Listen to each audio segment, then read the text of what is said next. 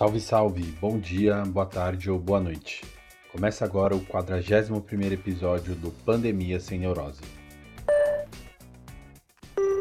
O estado de São Paulo registrou recorde no número de óbitos por Covid-19, com 434 vítimas fatais em todo o estado em 24 horas.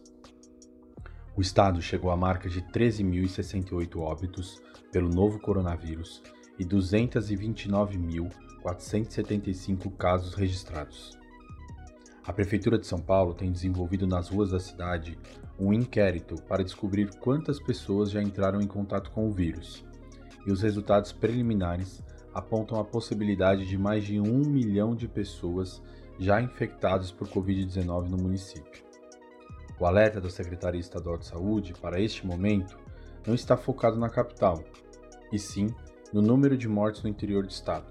Na semana passada, pela primeira vez, a quantidade de casos registrados no interior foi superior aos da capital.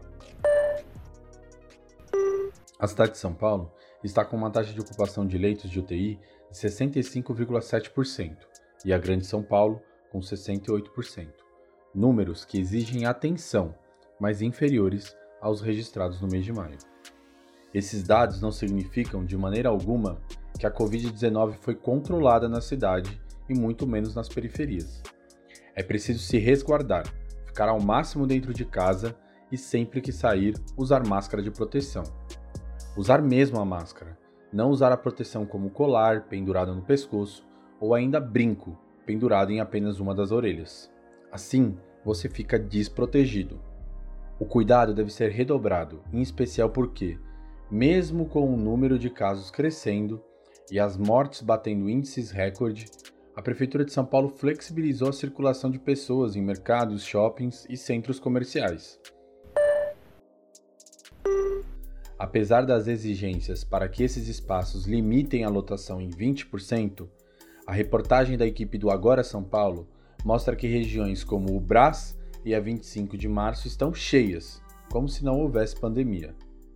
Sim, o cenário está complicado e precisamos de cuidado, mas nem tudo está perdido. São Paulo começou nesta semana a aplicação e a testagem da vacina da Covid-19. O procedimento tem sido desenvolvido com o apoio da Fundação Lehman e a Universidade Federal de São Paulo, a Unifesp. A vacina foi desenvolvida pela Universidade de Oxford, na Inglaterra. Cerca de 2 mil pessoas serão testadas com a vacina, mil em São Paulo e mil no Rio de Janeiro. Apesar do início das testagens, o caminho ainda é longo para que se tenha uma vacina eficiente contra a Covid-19. Este podcast é um oferecimento das iniciativas de comunicação Alma Preta, Desenrola e Não Me Enrola e Periferia em Movimento. Se quiser saber mais sobre os impactos do coronavírus nas periferias de São Paulo, procure nas redes sociais e no Google o Desenrola e Não Me Enrola, o Alma Preta e a Periferia em Movimento.